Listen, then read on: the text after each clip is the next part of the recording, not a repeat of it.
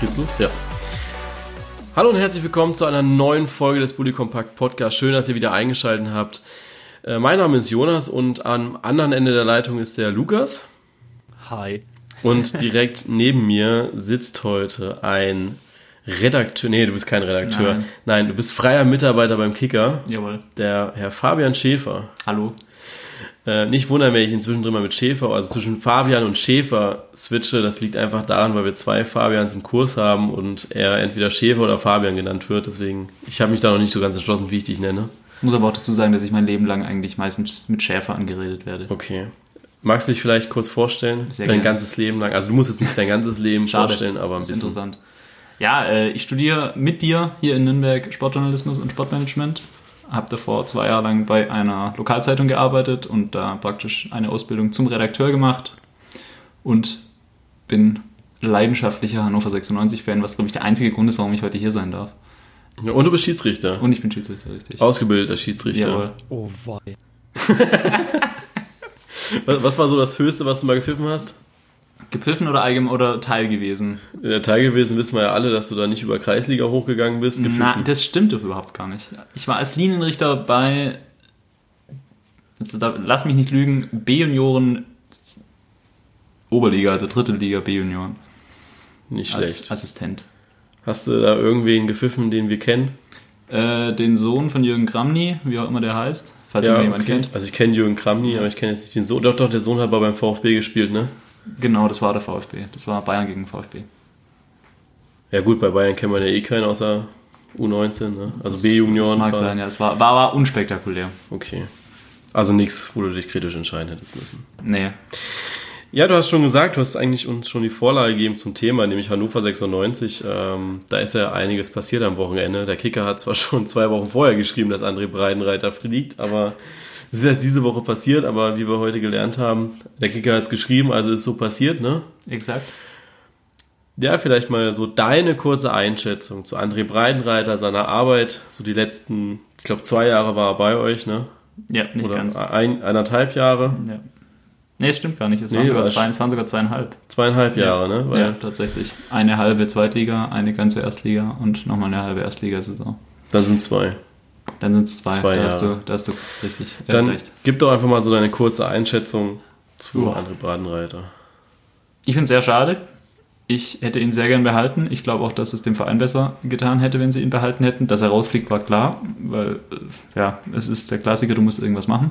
Und da du, leider, da sich ja Management und Vorstand nicht dazu in der Lage sehen, noch mehr Spieler zu kaufen, obwohl diese Mannschaft einfach zu wenig hat, musste der Trainer gehen. Und ich finde es schade, weil ich fand Breitenreiter sowohl in der Öffentlichkeit als auch als Trainer einen super sympathischen Typ. Er hat auch nach allem, was man hört, beste Beziehungen zu allen gehabt, hat sich mit niemand groß verscherzt. Äh, bis drauf, als er dann in der Winterpause Herrn Kind ein bisschen kritisiert hat, was eventuell auch ein bisschen mit in die Entscheidung reingespielt hat. Äh, aber ansonsten, ich finde es tatsächlich sehr, sehr schade und sehe jetzt auch, ja, ich habe keine wirkliche Meinung zu Thomas Doll, aber ich glaube nicht, dass der das retten wird.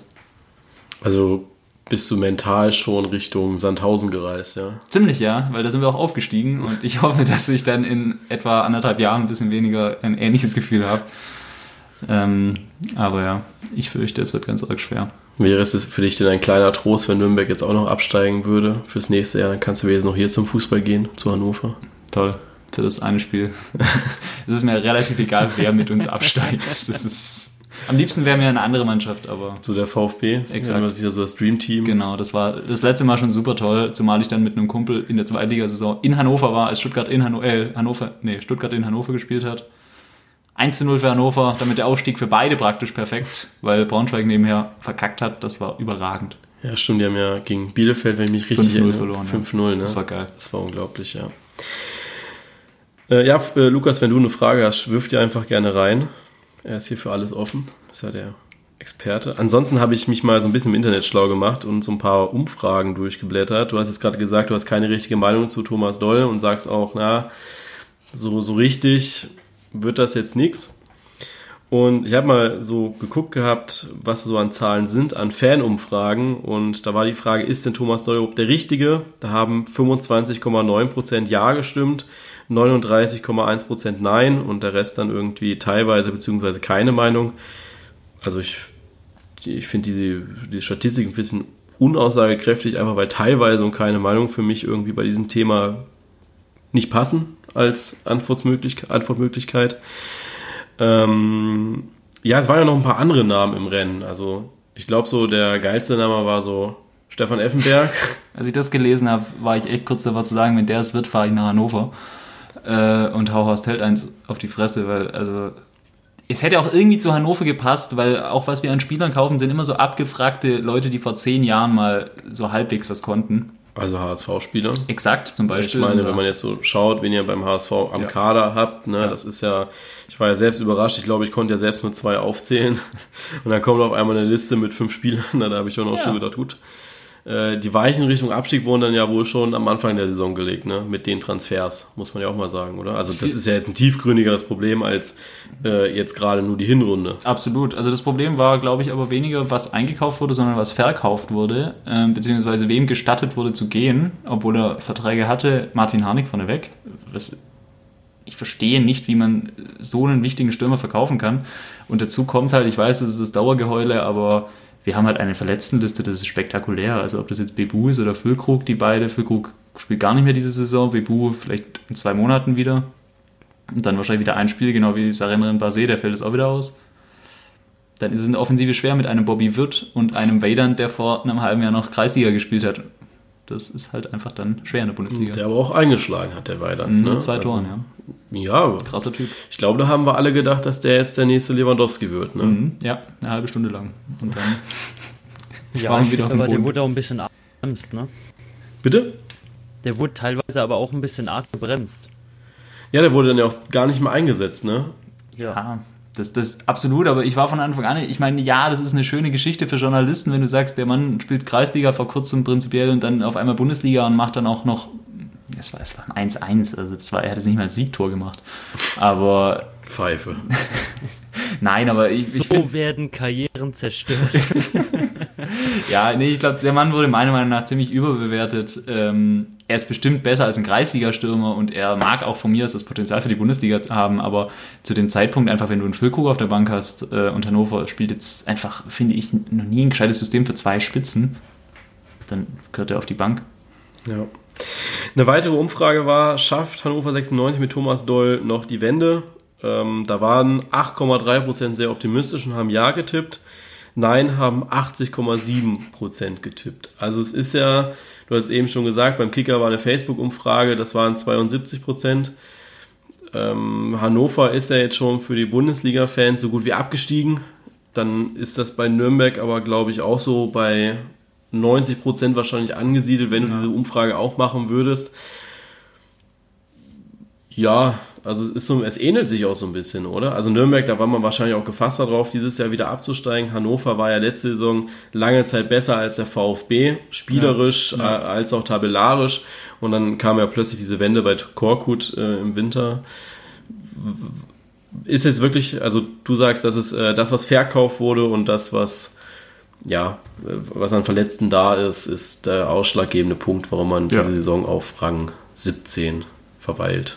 Ich finde, es steht zu befürchten, weil das sind die Qualität des kompletten Kaders, wenn alle fit sind, ist meiner Meinung nach Bundesliga-reif, aber so kaum und ich glaube auch, dass das Trainer unabhängig ist. Ich glaube auch, dass sie mit Breitenreiter abgestiegen wären, aber ich hätte halt die Geste nicht schlecht gefunden, zumal äh, Kapitän Waldemar Anton äh, nach dem Dortmund-Spiel noch gesagt hat, er würde sich sehr freuen, wenn er mit ihm weiterarbeiten könnte, wenn das zwischen Mannschaft und Trainer passt, äh, dass man dann halt vielleicht auch einfach sagt, jetzt gucken wir mal, wie es läuft. Wobei die Verantwortung noch die Hoffnung haben natürlich, und das wäre ein bisschen früh zu sagen, dann gehen wir mit ihm in die zweite Liga, weil bis dahin ist er dann doch noch ein Stückchen. Aber mich hätte es gefreut, wenn sie an ihm festgehalten hätten. Jetzt mal gucken. Vielleicht wird es was mit Thomas Doll, wobei ich, es liegt nicht am Trainer. Das, da bin ich mir ziemlich sicher. Hm.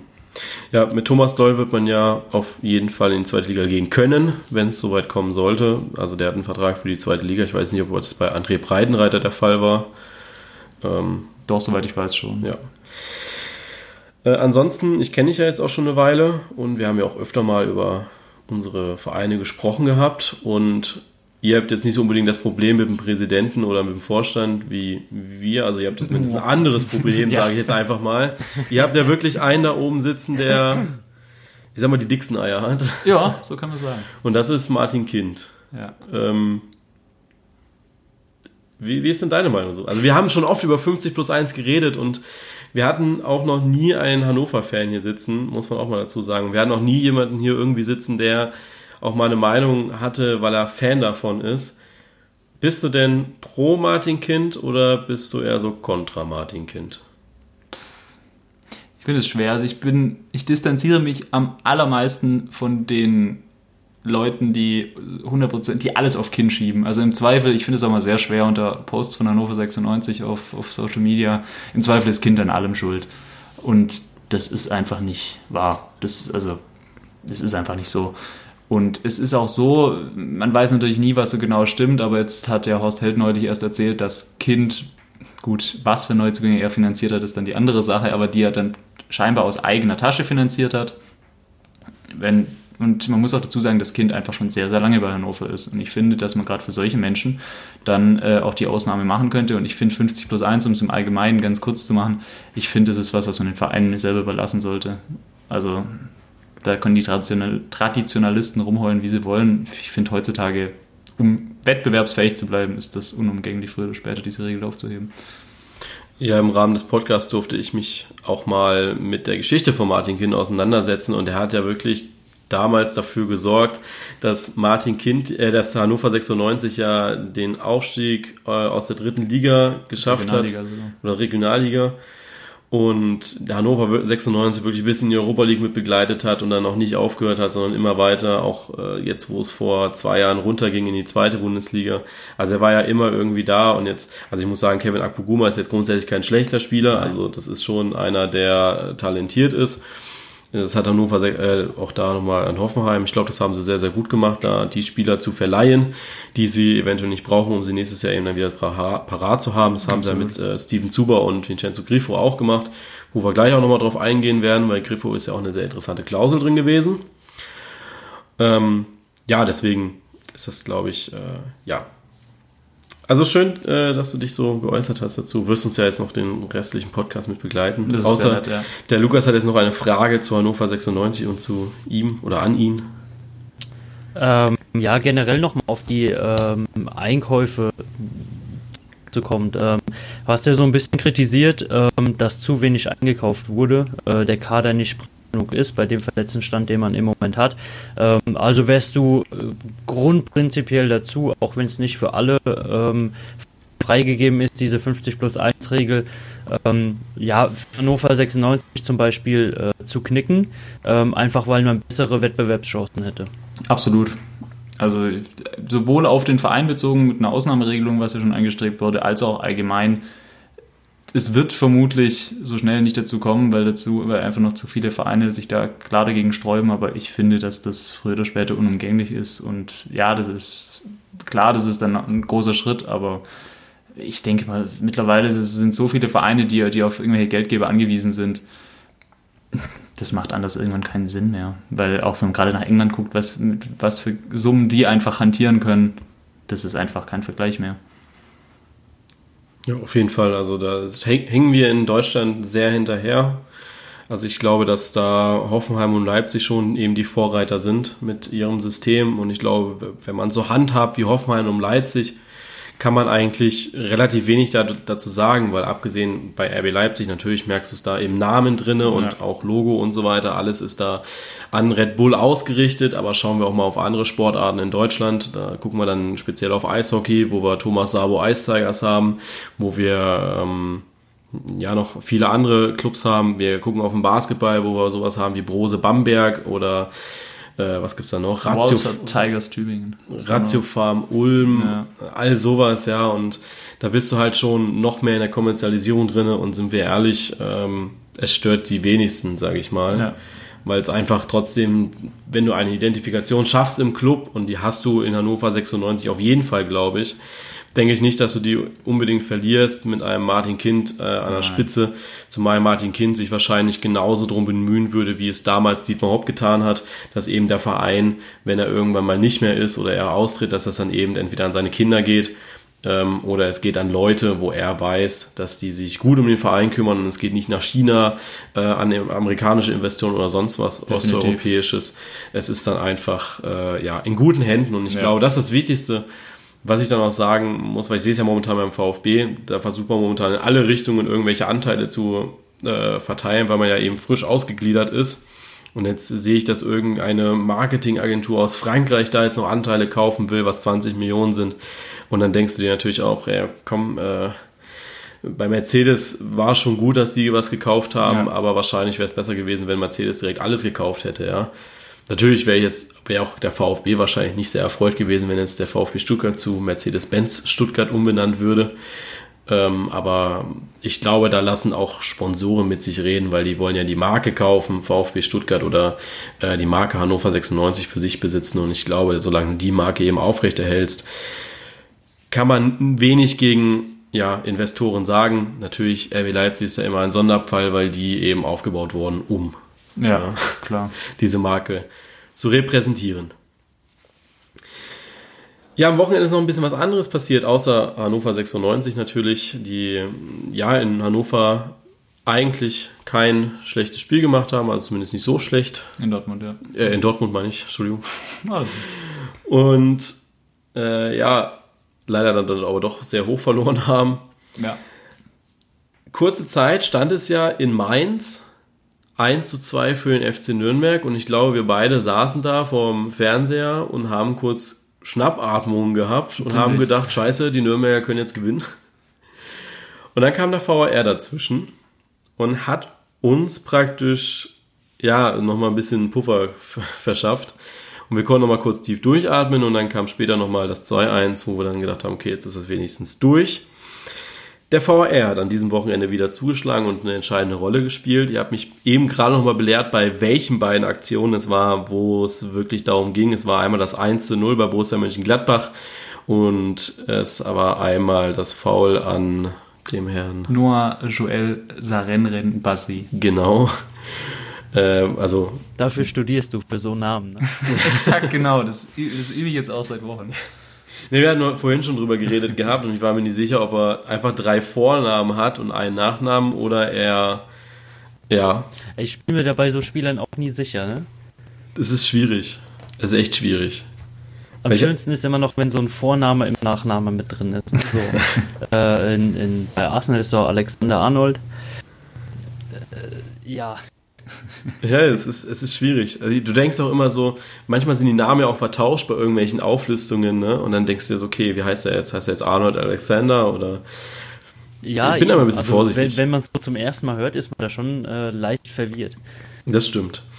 Ja, Lukas, du wolltest unbedingt über den Videobeweis sprechen. Wie hat ja, er dir denn musste ich ja äh, alle halbe Jahr mal so ein bisschen, ne? Also ja, es ist ja auch mal irgendwas aufzwängen, worauf du keinen Bock hast. ja, ich habe, du hast geschrieben, ja, lass uns, oder ich habe dir ja mein Thema präsentiert gehabt und dann hast du geschrieben, ja, VR noch und ich so, ja, wir können es auch lassen, weil ich meine, wir reden ja irgendwie alle drei Wochen über VR mal, wenn es wirklich richtig kacke läuft. Ähm, ja, der VR hat es auch gelassen. Ja, der hat es auch gelassen. Der DFB hat zwei Fehler eingeräumt ähm, findest du, dass die Fehlerquote noch zu hoch ist? Oder sagst du dir in Anbetracht dessen, dass, äh, dass an diesem Spieltag trotzdem, also ich habe es vorhin mal pauschal gesagt, bestimmt fünf Entscheidungen getroffen wurden, die, wo ich sage, okay, komplett richtig waren. Also schaust du dir das Tor von Nürnberg an, kannst du nichts gegen sagen. Dann äh, war, glaube ich, bei Bremen, Frankfurt, da hat er zwar auch nicht eingeschreitet, aber ähm, auch da war eine schrittige Entscheidung, Entscheidung drin. Ähm, ich weiß nicht, ob es sonst noch irgendwo was gab. Äh, fünf war jetzt vielleicht auch ein bisschen viel gegriffen, aber sind, ist es einfach blöd gelaufen, dass diese zwei Fehler wieder an einem Spieltag passiert sind und in einer Konferenz dann auch noch? Ja, natürlich ist blöd gelaufen. Wenn es nicht blöd gelaufen wäre, dann hätte es ja funktioniert. Ähm, für mich stellt sich da halt eigentlich wie sonst auch immer ähm, die ganz dumme Frage, warum es da nicht funktioniert hat. Also warum er sich da nicht gemeldet hat, einfach übersehen hat. Ähm, ob man die Situation vielleicht anders eingeschätzt auf einem ersten Bild, sich die Wiederholung so gar nicht angesehen hat. Ähm, ich meine, bei Gladbach gegen Augsburg ähm, war das Abseits ja eigentlich eher vom Ball relativ räumlich getrennt. Also man hat ja eher den Ball verfolgt. Ähm, der über Umwege zu Oskar Wendt kam. Ähm, und bei seinem Schuss, ähm, wenn man nur den Ball verfolgt, erkennt man das Abseits eigentlich gar nicht auf den TV-Bildern. Ähm, für mich war es auch so ein bisschen strittige Entscheidung, weil ähm, der Torwart Lars Stindl nochmal komplett verdeckt, ähm, auch mit seiner Abwehrbewegung dann ihn auch nochmal komplett aus dem Spiel nimmt. Ähm, aber klar, nach den Regeln wäre es Abseits gewesen, hätte der VAR einschreiten müssen. Warum es nicht getan wurde, weiß man nicht. Also ob jetzt der Fehler wirklich bei den ähm, Schiedsrichtern im Raum lag, äh, ob die Verbindung nicht funktioniert hat. Äh, sowas fände ich schön, wenn man das ab und zu äh, da mal einräumen würde, dass man einfach sagt, woran es wirklich gelegen hat, nicht immer nur die Fehler zugeben. Ähm, bei Hannover, ja, fand ich das Ganze schon etwas schlimmer. Nicht nur wegen der Verletzung, sondern auch, ähm, weil es einfach den kompletten Spielfluss für mich verändert hätte. Also wenn du den Elfmeter bekommst, ähm, kannst in der Situation ausgleichen und äh, bist ein Mann mehr. Nach meiner Meinung nach ähm, hätte es da einen Platzverweis geben müssen für dieses Einsteigen. Ähm, dann wäre das Spiel sicherlich auch nicht 5-1 ausgegangen. Ja, also du hattest ja auch vorhin schon gesagt, du hast ja das Spiel getickert für ja. den Kicker. Also wenn ihr Beschwerden habt, eher gerne an ihn. Twitter-Account verlinke ich, damit ihr auch da schön haten könnt. äh, nee, aber du hast ja das Spiel dann zwangsläufig eben gesehen gehabt. Du hast erst gesagt, du hast das Foul gar nicht gesehen gehabt. Und jetzt so im Nachhinein, wir haben uns eben unmittelbar vor dem Podcast nochmal die Szene angeschaut, damit ich auch wusste, worum es geht, weil ich die Szene eben auch nicht gesehen hatte. Und du hast gesagt, ja, für dich war das äh, ein ganz klarer Elfmeter, eine ganz klare rote Karte. Und du ja als Schiedsrichter hast nochmal einen ganz anderen Blick darauf. Ähm, natürlich warst du niemals in Köln oder so, in dem kleinen Kämmerle. Tatsächlich nicht, nein. Aber ja, wenn sonst würdest du noch einen größeren Shitstorm ernten, als dass du den Ticker schreibst. Wir haben die Kreuzigung schon vorbereitet. ähm, aber also vielleicht hast du als Schiedsrichter, ich habe das schon oft erlebt, dass Schiedsrichter einfach auch eine ganz andere Wahrnehmung in solchen Aktionen haben und ein bisschen mehr Verständnis, sage ich mal, als wir, die jetzt einfach sagen, ey, sorry, aber das musst du sehen. Ja. Ja, also es ist eine, die Szene ist insofern sehr interessant, ähm, dass sie wirklich kaum jemand mitbekommen hat. Also in der, als sie passiert ist. Es war in der 35. Minute.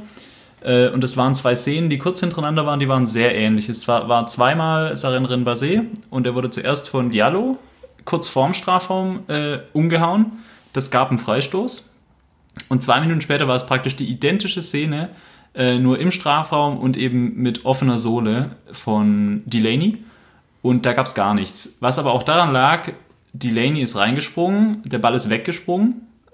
Sarin Basé fällt um, steht auf, läuft weiter. Kein Mensch beschwert sich. Kein Hannoveraner sagt irgendwas. Der Kommentator hat es nicht mitbekommen. Ich habe es nicht mitbekommen. Ich habe nochmal in meinen Ticker reingeguckt. Ich habe nur geschrieben, äh, dass Sarenan Basé schon wieder am Boden liegt. Äh, aber mehr auch nicht. Und dann in der Halbzeit hat man die Szene zum ersten Mal gesehen. Und dann war auch in der Redaktion relativ schnell der Tenor, das ist ein Elfmeter und das ist glatt rot. Und also klar, so, ja, doch, für mich ist es brutales Spiel, völlig rücksichtslos. Es ist rot, es ist ein Elfmeter. Aber warum er da nicht eingeschritten ist, das ist schlicht und einfach klar. Es sollte nicht danach gehen, ob sich Leute beschweren oder nicht. Aber wenn du als Schiedsrichter ein Spiel laufen hast, du siehst eine Szene ähm, und kein Mensch beschwert sich, es geht weiter, dann pfeifst du auf dem Platz nicht, im Zweifel. Hm. Und dann ist die Frage, also soweit ich es im Kopf habe, ich habe es gelesen bei der Stellungnahme des DFB von dem Jochen Drees, der der Leiter ist vom Projekt Videobeweis praktisch, dass er gesagt hat, da war das Problem, der Videoassistent hat es schlicht und einfach nicht bemerkt. Der hat sich, der hat die Szene, der hat das Spiel normalen Laufen gesehen, es ist nichts passiert, keiner hat sich beschwert, er hat es weiterlaufen lassen, hat dann wieder auf den Ball geachtet. Von daher, das wurde schlicht und einfach sowohl vom Schiedsrichter auf dem Platz als auch äh, von den Videoreferees übersehen. Ja, Sollte nicht passieren. Wobei ich natürlich auch sagen muss, äh, wo kein Kläger ist, weil du hast selbst gesagt, Basé steht auf, ja. ähm, da kann auch kein Urteil gefällt werden, weil sich keiner beschwert. Also vielleicht wäre es ja sogar, also das ist ja so ein bisschen dieses Musterbeispiel, wo wir gleich eventuell auch nochmal kurz drauf kommen. Äh, wir beschweren uns über Leute, die zu viel reklamieren und so weiter und wir dumme Sachen reklamieren auch, wo sie ganz genau wissen, das ist eigentlich nichts. Und so eine Aktion, ja, dann steht er auf und spielt weiter, weil er einfach denkt, okay, äh, ich helfe der Mannschaft jetzt nicht, indem ich hier fünf Minuten reklamiere ja, oder so, ja. wo dann eventuell der Videobeweis doch einschreitet, weil er dann sagt, okay, der hat reklamiert, äh, schauen wir uns das nochmal an, ja oder nein. Dann kann sich der VR ja dann auch nochmal sagen, ja, komm, lass lieber. Ja, äh, ansonsten, äh, ja, Ja, ich fand's, ich fand's sehr überraschend. Ich kann mir höchstens, was den Spieler angeht, vorstellen, ähm, der kam jetzt nach relativ langer Verletzungspause wieder zurück, hat dann, wie gesagt, in der 30. oder so von Diallo eine auf die Socken bekommen, musste dann schon behandelt werden, sah dann schon nicht so wirklich gut aus, wie er danach gelaufen ist, wurde dann wieder umgehauen. Es war zwar der andere Fuß, aber ich, vielleicht war er dann noch mit seiner Verletzung oder sonst was beschäftigt, der wurde ja dann zehn Minuten später ausgewechselt. Ähm, keine Ahnung, vielleicht war er da selber irgendwie kurz überfordert, dass er mhm. gar nicht dran gedacht hat, irgendwie, dass es auch für das Spiel irgendwie eine Konsequenz gehabt hätte. Ja. Um nochmal auf die Fehlerquote zurückzukommen, äh, Lukas, kurzes Ja oder Nein, ist die Fehlerquote noch zu hoch oder nicht? Ich würde sagen, hält sich gerade noch so im Rahmen, aber ähm, eine Verbesserung im Laufe der Zeit wäre halt schon wünschenswert. Okay, also ist das eher so ein Vielleicht. Ja, also ja. man muss auf jeden Fall jetzt ähm, in der Rückrunde noch Besserung sehen.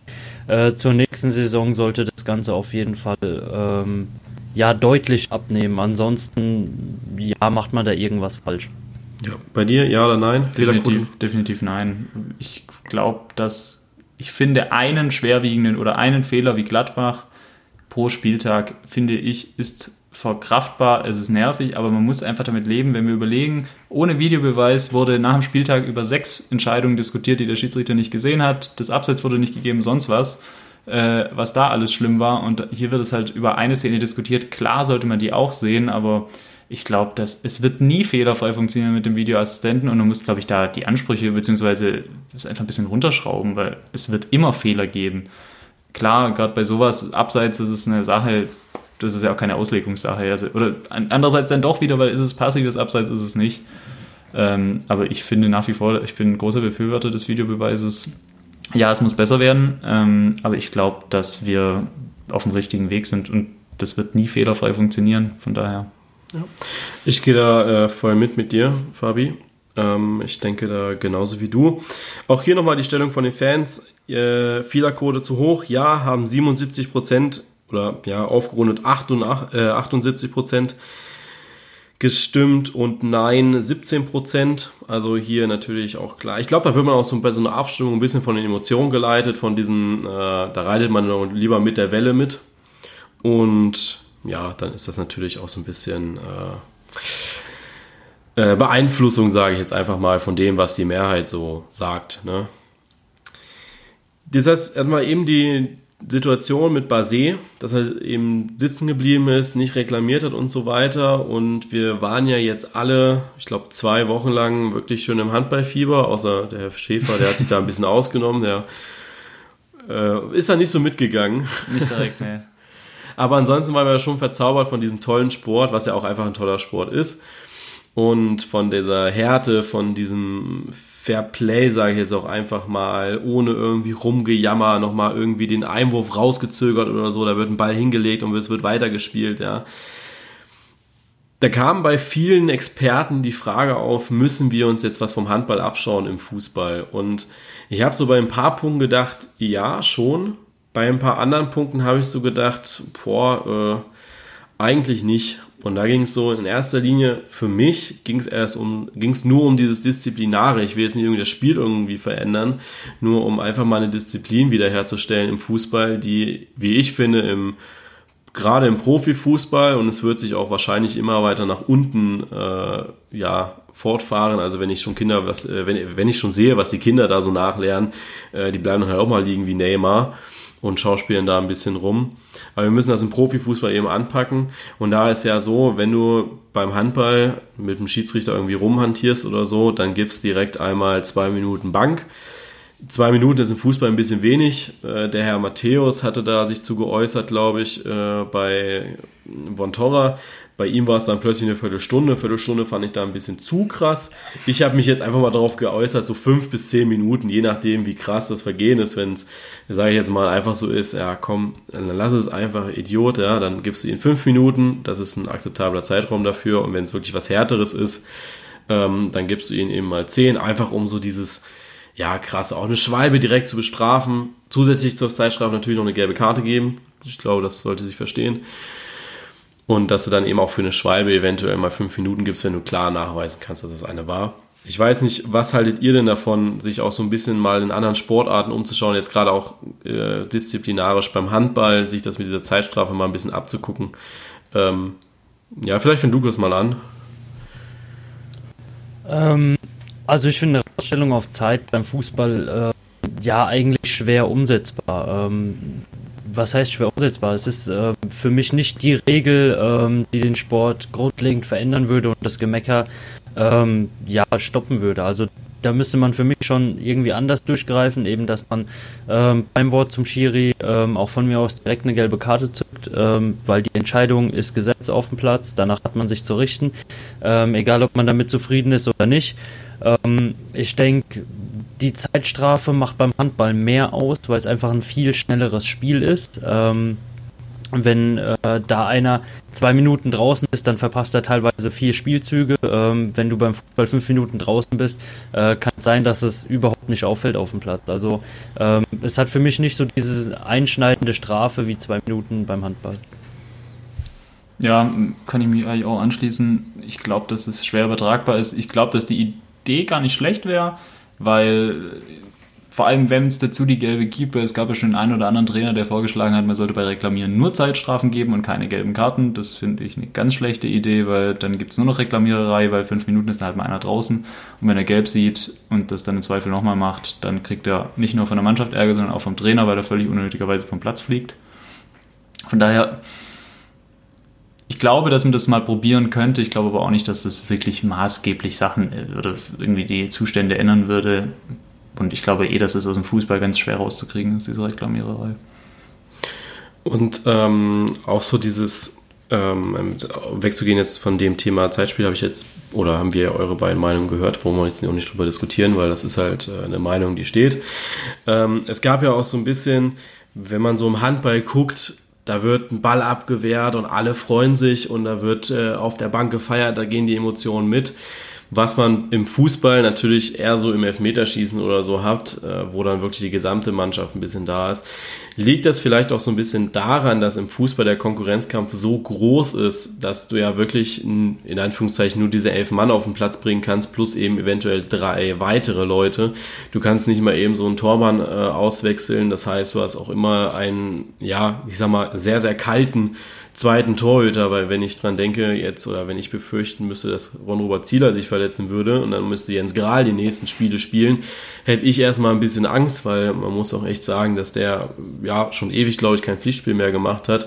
Äh, bei Hannover sieht das ja ähnlich aus ja. und äh, bei Gladbach hat das Glück, dass die einen Zippel hinten drin haben, die, der, wenn er spielt, auch immer gut spielt dass man da eventuell eine Regelung findet, öfter zu wechseln. Äh, es gibt in den unteren Ligen zum Beispiel die Regelung, dass ein Spieler, der ausgewechselt wurde, später wieder reingewechselt werden kann, dass es da dann auch vier Wechsel, glaube ich, gibt. Äh, da gibt es ja unterschiedliche Sachen auch wirklich, dass man da eventuell irgendwann auch mal mit einem fliegenden Wechsel arbeitet, dass der Fußball einfach auch ein bisschen mehr Team wird als nur diese elf, elf Freunde, wie es ja immer bezeichnet wird. Ich weiß nicht, wie ihr dazu steht. Auch das fände ich, ja, es, es, es ändert den Sport auf jeden Fall. Aber ich glaube, dass einfach dieses Mannschaftsgefühl ein bisschen größer wird, einfach weil es nicht diese elf Topstars sind, die auf dem Platz stehen, sondern es wirklich, es wirklich dieser 22-Mann-Kader ist, den du eben mitnehmen kannst. Ihr dürft. Fange ich wieder an? Ja, gerne. ähm, also mehrere Wechsel oder auch fliegende Wechsel ähm, gerade die fliegenden Wechsel wären für mich eher ein größeres Plus. Ähm, bei mehr Wechseln wäre für mich die Gefahr, dass es wieder zu sehr ins Zeitspiel ausarten kann. Ähm, dass, wenn man eine knappe Führung verteidigen will, dann einfach von mir aus anstatt einen Wechsel, den man noch übrig hat, von mir aus nochmal zwei oder drei bringt. Ähm, da jedes Mal knapp eine Minute von der Uhr nimmt, ähm, wäre für mich ein nicht so schönes Mittel im Fußball. Fliegende Wechsel wären für mich ähm, dann deutlich größeres Plus, äh, gerade von der taktischen Veränderung her. Also man könnte da viel besser ähm, die Mannschaft auf den Gegner nochmal einstellen, äh, sehen, dass halt bei der Spielweise vom Gegner gerade halt doch lieber der andere Spieler gepasst hätte, den man jetzt auf der Bank sitzen hat, an, anstatt den, den man in die Startelf gestellt hat. Aber fliegende Wechsel, denke ich, ähm, wäre da eher äh, eine Maßnahme, um das Spiel nochmal attraktiver zu machen, als einfach die Wechselzahl zu erhöhen. Ja, sehe ich auch wieder ähnlich. Ähm, ich glaube, dass Mehrwechsel, vor allem es gibt so, wenn man jetzt keinen, keine Ahnung, Domenico Tedesco nimmt oder als krasses Beispiel Pep Guardiola, der, ich glaube, der würde damit gar nicht klarkommen. Der hat so genau seine Taktik im Kopf, wer wo steht. Bei dem bedeutet ja ein Wechsel praktisch, der, der hat jeden Wechsel genau ausgerechnet. Gut, wahrscheinlich können die sich dann auch anpassen. Aber ich glaube, dass das gerade für so Taktikfüchse äh, ziemlich schwer werden würde. Und was jetzt, prinzipiell fände ich die Idee auch ganz witzig, mit dem, mit dem Torwart den mal ab und zu zu wechseln. Die Sache ist nur die, was finde ich der große Unterschied zum Handball ist, du hast im Handball einen Torwart drin stehen und dann kassiert er halt, keine Ahnung, vier Tore und dann denkst du, ja, jetzt wechselst du mal durch. Beim Fußball darfst du prinzipiell kein Tor kassieren. Dann ist das schon, also dann kannst du auch nicht probieren, jetzt komm, jetzt lass mal mal im Hannover-Fall jetzt äh, Samuel Shahin Radlinger zehn Minuten spielen. Dann liegt schon 4-0 zurück. Dann ja, kassiert er nur zwei Tore und denkst so, ja komm, lass man Esser doch wieder. Guten, guten Tag gehabt. ja, von daher, äh, ich glaube, was die Wechsel angeht, könnte, könnte man sich das schon mal überlegen, ob man das mal irgendwie ändert. Ich meine, es wurde jetzt im Pokal auch geändert, du kannst ja in der Verlängerung auch nochmal einen mehr einwechseln. Das war auch schon wieder zwei Jahre her, glaube ich. Aber ja, ich finde auch die, ich finde die Idee interessant mit rein und raus. Sprich, wenn du auswechselst, kannst du nachher auch wieder bringen, ohne dass es dein Wechselkontingent erschöpft. Mhm. Aber wäre dann auch die Frage, ob du dann den, den, den du dafür reingebracht hast, rausnehmen musst oder ob du jemand rausnehmen darfst, der praktisch von Anfang an gespielt hat. Wer dann? Okay, da weiß ich jetzt leider nicht, wie das in der äh, Regionalliga geregelt ist. Äh, ich habe mich nur einmal äh, bei der ersten Mannschaft, wo ich Trainer war, damals zugeschaut gehabt und habe mich dann gewundert, warum der eine nochmal rein darf und habe dann eben nachgefragt gehabt und ja, dann äh, hat er mir das erklärt. Ja, dann äh, war der Spieltag ja äh, relativ, ich sag mal, nicht so spannend. Wir hatten zwar den torreichsten Spieltag in dieser Saison mit, ich glaube, 37 Treffer habe ich vorhin geschrieben gehabt. Aber also wirklich was passiert in der Tabelle ist jetzt eben nicht. Äh, Meisterschaftsrennen bleibt immer noch spannend. Ich weiß nicht, äh, was denkst du? Wir beide haben uns jetzt schon recht gut auf Dortmund geeinigt. Tatsächlich? Ja. Denkst du, dass die Bayern da noch. Tatsächlich ja. Ich glaub, also ich würde stand jetzt nach wie vor auf den FC Bayern München als deutschen Meister tippen, auch wenn ich nach Samstag, wo ich es am eigenen Leib nochmal sehr genau erfahren habe, sagen muss, dass Dortmund schon eine verdammt gefährliche und gute und schnelle Offensive hat. Aber es wird sich zeigen, wenn sie wirklich in dem Maße weiter durchhalten, wie sie gerade spielen, mit der Bilanz, dann wird das für Bayern, wird Bayern nicht die Chance dazu bekommen, dran vorbeizuziehen. Ja. Ja, ansonsten gibt es dahinter äh, Gladbach und Leipzig, die an diesem Wochenende auch gepunktet haben. Gla äh, Leipzig finde ich sehr eindrucksvoll, also auch mit der Hilfe von Michael Rensinger am Anfang. Also ich glaube, das war so der Türöffner, den Leipzig gebraucht hat, um den eben vier Dinge einzuschenken, sodass eben diese komplette Taktik bei Düsseldorf komplett am Arsch war. Ansonsten Frankfurt mit einem, ja, soliden Spiel gegen Werder Bremen. Wir haben die TSG Hoffenheim auf Platz 6. Der VfL Wolfsburg ist jetzt gerade auf der Talfahrt. Wieder auf Rang 8. Eventuell zum Ende der Saison nochmal die Bergfahrt. Ja.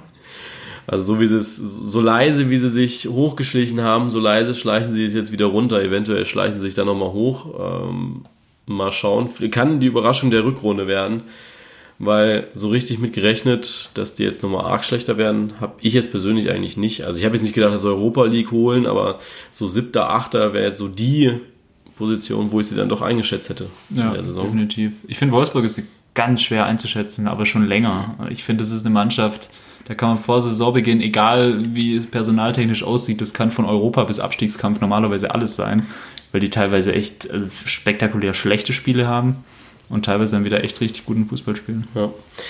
Äh, Leverkusen hat mit Peter Bosch die ersten drei Punkte geholt. Äh, überrascht, dass es gegen Wolfsburg war? Oder war das eher so, ja, irgendwann muss es ja mal passieren und wenn nicht gegen Wolfsburg, dann eventuell gar nicht? Lukas, du darfst wieder anfangen.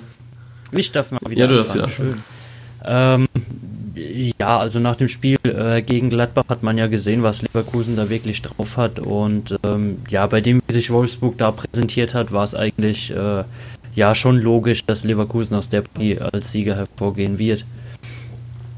Ja, also ich hätte jetzt, ich weiß nicht, ob ich drauf, getippt, ich kann nicht mehr sagen, ob ich drauf getippt habe. Ähm, Ich weiß es gar nicht, aber ich glaube, dass in, also ob jetzt in Wolfsburg oder auswärts oder also zu Hause gegen Wolfsburg ist, glaube ich, das, die sind immer gute Kandidaten für, gegen, dass man gegen sie mal irgendwie einen lang erhofften Sieg feiert. Selbst Hannover hat in Wolfsburg gewonnen ähm, dieses Jahr, also letztes Jahr, diese Saison. Äh, nicht im Pokal, aber zumindest davor das Wochenende dann, äh, also davor, aber direkt davor ja noch verloren ja, im Pokal. Ne? Das war ja unspektakulär, das war ja, das war, war das ist ja auch nur Pokal. Ne? Eben, den spielen wir sowieso nicht gern. Nee, von daher äh, hat mich jetzt nicht überrascht, zumal ich von Leverkusen eben mehr erwartet habe und ich glaube auch, dass die Entscheidung von Herrlich auf Bosch eine sehr gute war. Ja, ich glaube, Bosch passt ganz gut da rein. Mhm. Also das, was ich jetzt so gesehen habe von Leverkusen, äh, gerade so dieses, äh, dieser Dreierkopf oder Viererkopf, oder wahrscheinlich sogar, ja, doch drei Viererkopf mit Harvards, Brandt, Volland und Bellarabi, das passt einfach äh, relativ gut, finde ich.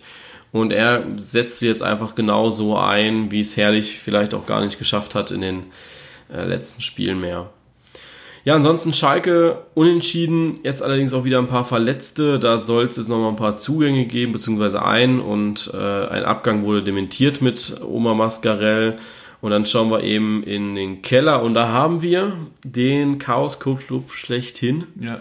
Nicht Hannover. Nein, Gott sei Dank nicht. Das es ist der FC Augsburg und ohne Scheiß, ich hätte es nicht gedacht, dass die nochmal, dass, dass die überhaupt so in, ins Chaos versinken können. Ne?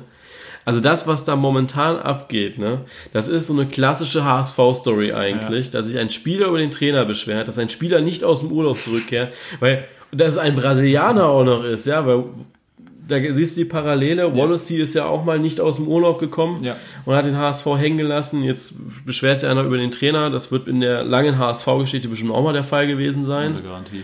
Und der Trainer wird währenddessen auch noch angezählt, aber gleichzeitig stärkt man ihm irgendwie den Rücken. Also gehen wir davon aus, dass er nächsten Sonntag die Meldung bekommt, dass er nicht mehr Trainer ist vom FC Augsburg. So wie letzte Woche wir gesagt haben, nach den Äußerungen äh, geht Breitenreiter, ne? ja, genau. Ja, wenn, wenn der Trainer so eine Rückendeckung bekommt, dann ist es eigentlich relativ klar, dass er den Verein verlassen muss. Ja.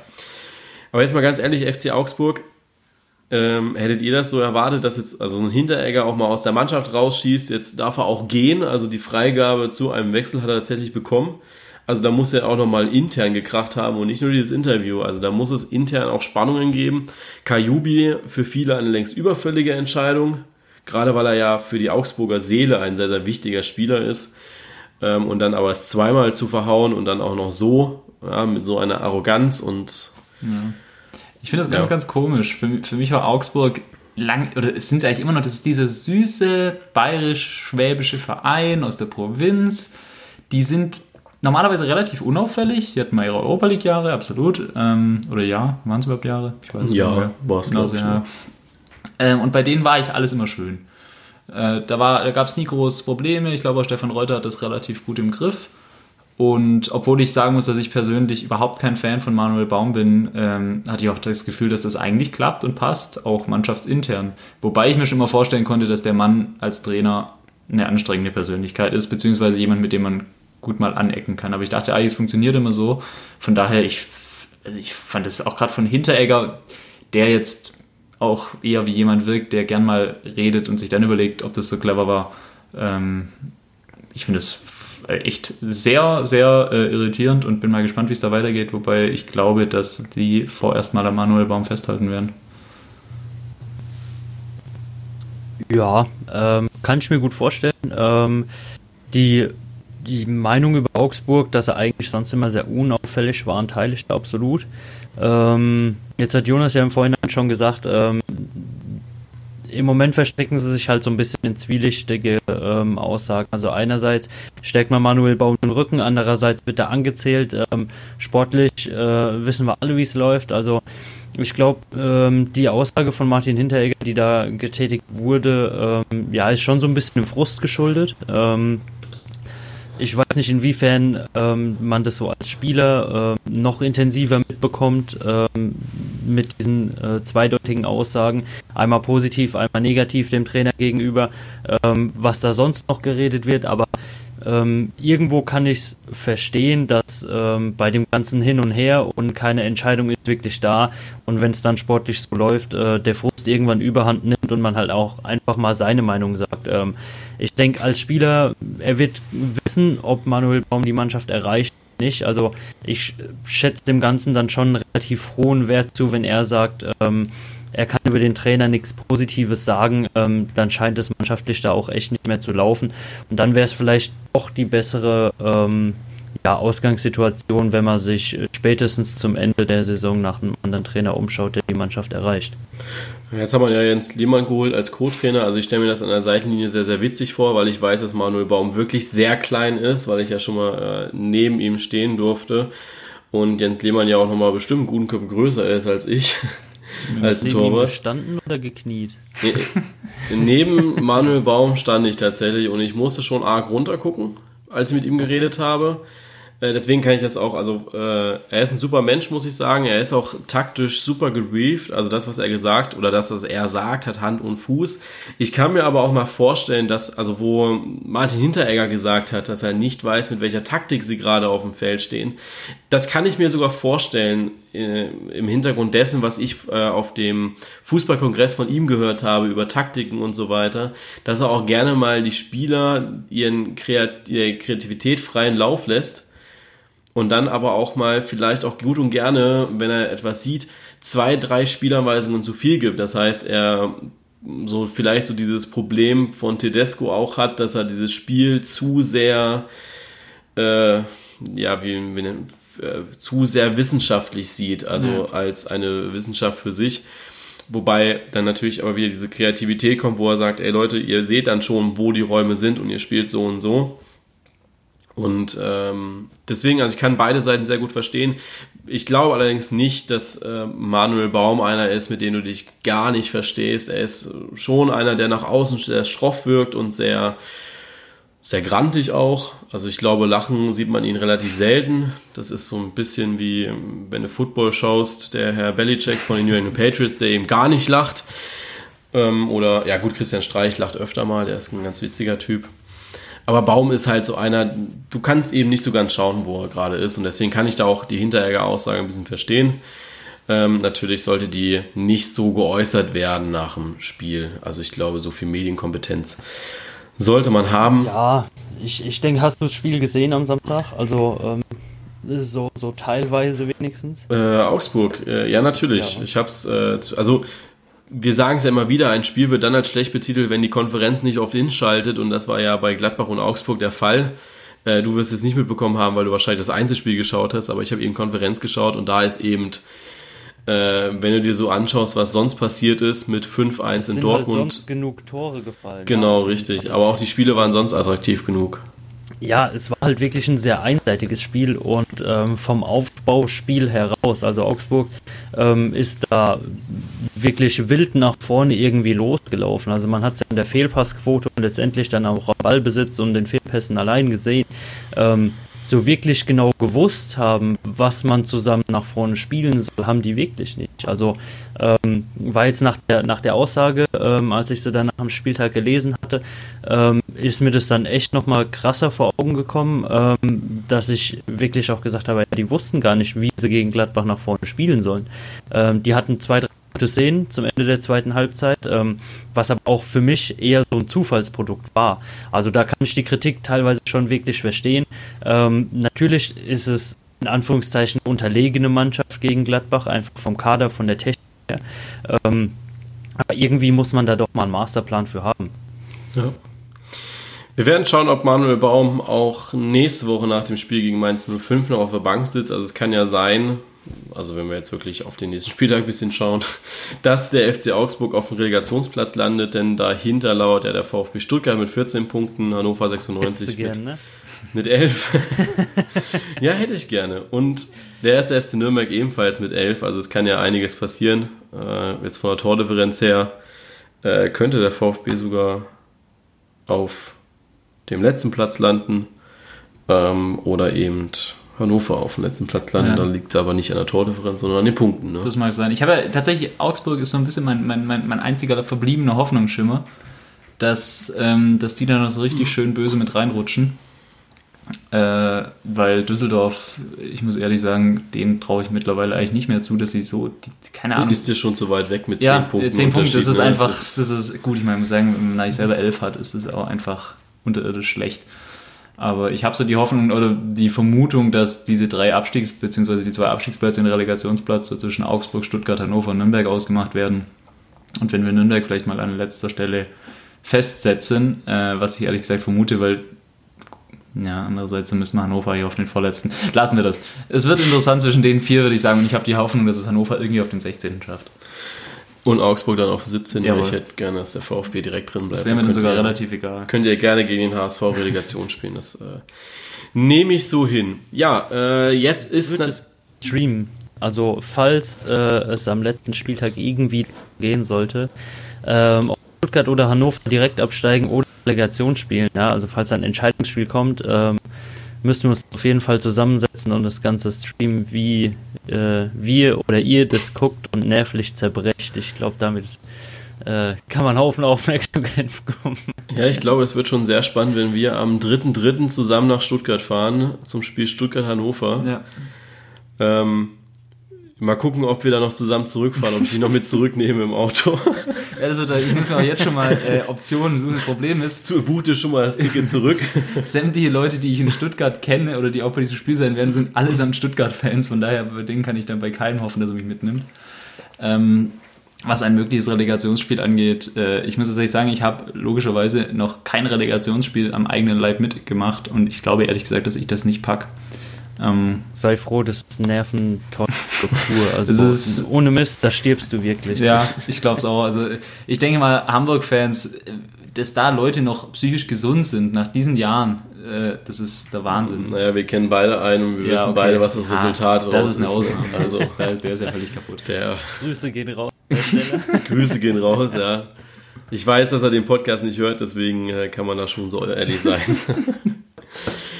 Kommen wir zu unserer Schnelltipprunde. Äh, Fabi, du darfst gerne mittippen, wenn du das möchtest. Aber immer doch. ähm, äh, ich weiß nicht, weißt du, wie es funktioniert? Du hast wahrscheinlich den Podcast auch fleißig verfolgt, Immer. als ich dir gestern gesagt habe, dass du hier mitmachen musst. ähm, war es gestern? Oh, vorgestern bestimmt. Ich habe viele bisschen Folgen hast du schnell nachgehört? Alle, also ich habe auch die Alle. Nacht nicht geschlafen, weil ich dachte, wenn, dann muss ich dann schon alle. Ja, Alle. 91 Folgen hat er gehört. Das ist Vorbereitung pur. Für alle, die das nicht wissen und vielleicht auch für den Herrn Schäfer, äh, erkläre ich es nochmal kurz. Ich sage die Partie an und dann sagt erst der Lukas, dann darfst du deinen Tipp sagen und dann werde ich meinen Tipp abgeben. Äh, wir haben uns logischerweise nicht abgesprochen, nur der Tipp von Lukas zählt halt in unsere Schnelltipprunde rein. Das letzte Mal ging es 6 zu 6 aus. Und äh, ich liege leider immer noch zwei Punkte hinten dran, aber wir wissen ja beide, dass die Schlussphase meine starke Phase ist und selbst wenn es nicht klappt, bin ich trotzdem noch Weltmeister. Er versucht sich immer wieder hinzuzureden. Ja, das ist der Wahnsinn. Deswegen äh, tut mir die Bundesliga auch nicht so weh. Wenn ich das jetzt verlieren sollte, auch zwei Punkte, das ist ja nix, ne? Du wärst so ein Kandidat für einen Abstiegskampf, gell? Also du siehst ja auch in wirklich allem was Positives. Ja, weißt du, ich würde wenigstens zum Krisenmanagement ein bisschen besser handeln, als es die Bundesliga-Clubs tun, ne? Ja. So, dann fangen wir einfach mal an, ironischerweise mit, und da kann ich auch nichts für, muss man auch ehrlich sagen, ne? Mit Hannover 96 und RB Leipzig. Lukas, bitte. Ähm, ja, äh, tut mir jetzt auch leid, es direkt so rauszuhauen, aber da gehe ich mit Leipzig, ne? Also der Punkt ist mir da wichtiger als die Sympathie. Ja, also ich muss auch ehrlich sagen, also ich hab's, ich hab's auch aufgegeben, vor etwa einem Jahr äh, auf Hannover zu tippen, nur weil ich gerne hätte, dass sie gewinnen, von daher Leipzig. Das ist. Ja. Äh, ironischerweise tippe ich aber auch, also nicht ironischerweise, ich tippe auch Leipzig. gerade sagen. Das war das falsche Wort, tut mir leid. Ironischerweise tippe ich auf Hannover. Nein, ich tippe auf RB Leipzig und das nächste Spiel am Samstag findet in der Pre-Zero Arena statt. Äh, zwischen der TSG 1899 Hoffenheim und Fortuna Düsseldorf. Ja, ähm, ich glaube dass Düsseldorf für eine Überraschung nochmal gut ist, aber nicht am Wochenende in Hoffenheim, deswegen gehe ich mit Hoffenheim. Was eine Einleitung, gell? Ja, super. Ich habe gedacht, jetzt tippst du nochmal auf Düsseldorf. Ich habe ja den Fehler gemacht das letzte Mal. Ich beim Kicker gelernt. Ja, ich würde tatsächlich sagen, äh, ich traue der Fortuna tatsächlich einen Unentschieden zu. Zu. True. True, true, true, true. ähm, ich gehe mit der TSG Hoffenheim. Äh, einfach aus dem Grund, weil ich finde, dass äh, Düsseldorf letzten Spieltag nicht so gut gespielt hat, wie ich das erhofft hatte. Und ich glaube, dass es jetzt gerade auswärts nochmal einen Tick schwieriger wird, gerade weil Hoffenheim so einen äh, klasse Sieg gegen Freiburg eingefahren hat, der eigentlich irgendwie keiner weiß, wie der zustande gekommen ist. Und ja. Deswegen Hoffenheim. Dann haben wir Bayern 0 für Leverkusen gegen FC Bayern München. Ja, da hau ich meinen Risikotipp raus und äh, tipp auf ein Unentschieden. Jetzt wirst du ein bisschen übermütig hier, ne? Ja, Bayern. Ja. Ja, du machst richtig, ne? Safety first. Das ist, äh, nee, ich muss sagen, also keiner wird in dieser Saison so ein schönes Tor wie Anastasios Donis schießen gegen den FC Bayern, weil das war einfach wunderschön. Das erzählt er heute, seit wir uns heute Morgen um neun zum ersten Mal gesehen haben, stündlich zweimal. Also diese Ballannahme muss man einfach mal sagen, dass das wunderschön war und dann auch noch so schön ins Eck. Aber auch ich tippe auf den FC Bayern München, gerade eben, weil keiner so ein schönes Tor machen wird, wie es Donis getan hat. Deswegen. Ich hole nochmal kurz ein Zitat raus von ungefähr ähm, Bla bla bla. eineinhalb Monaten liegt zurück. Äh, da wurde mal hier Podcast von jemandem äh, gesagt, ja, ich äh, tippe nie wieder auf FC Bayern. Das habe ich nach zwei Spieltagen verworfen. Ja, ich habe zwei Spiele dann festgehalten und dann fängt der Kovac hier an, wirklich ein System zu spielen. Also, was war denn da jetzt los? Dann haben wir Eintracht Frankfurt gegen Borussia Dortmund. ähm, ja, da gehe ich mit Dortmund. Ja, ich aus leidvoller naher Erfahrung auch. Äh, ja, ich auch. Also dreimal Dortmund. Äh, Hertha BSC gegen den VfL Wolfsburg.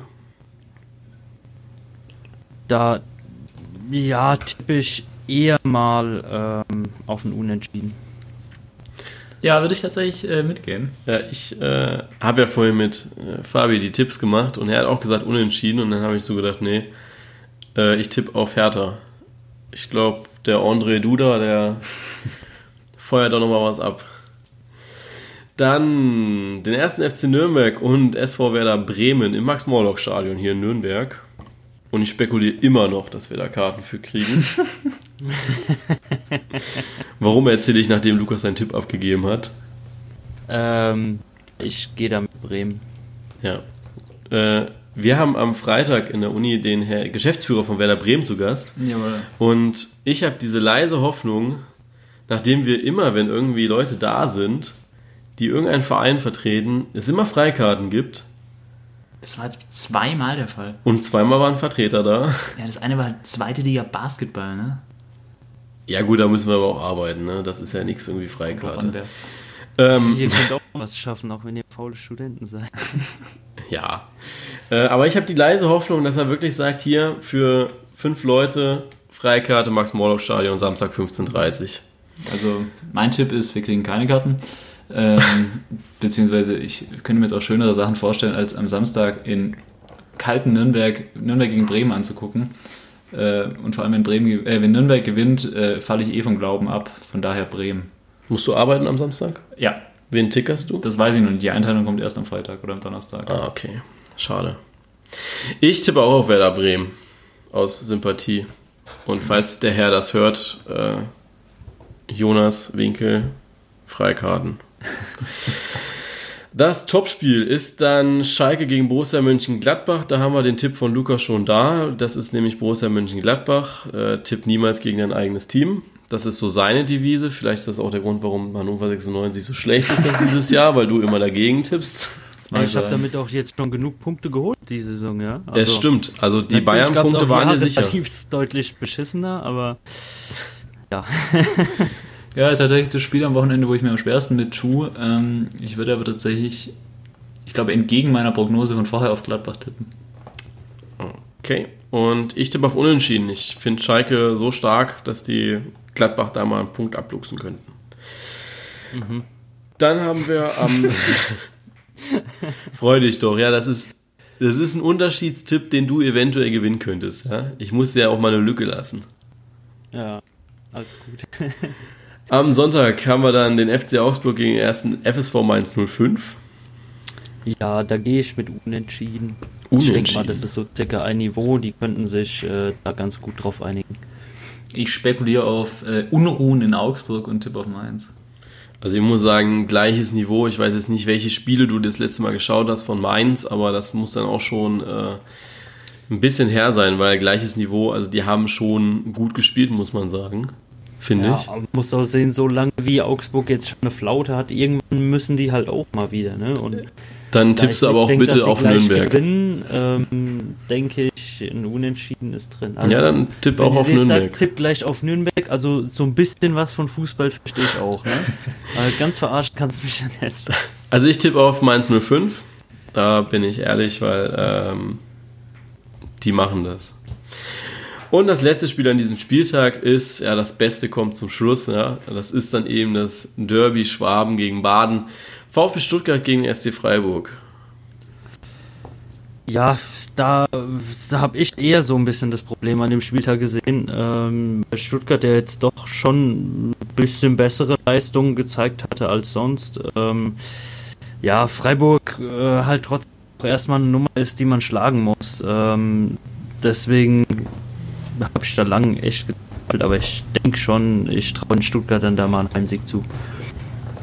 Ja, äh, ich glaube, das wird ein ganz, ganz furchtbares Spiel. Ähm, und das wird im Unentschieden rauslaufen, im Zweifel ein 0 zu 0.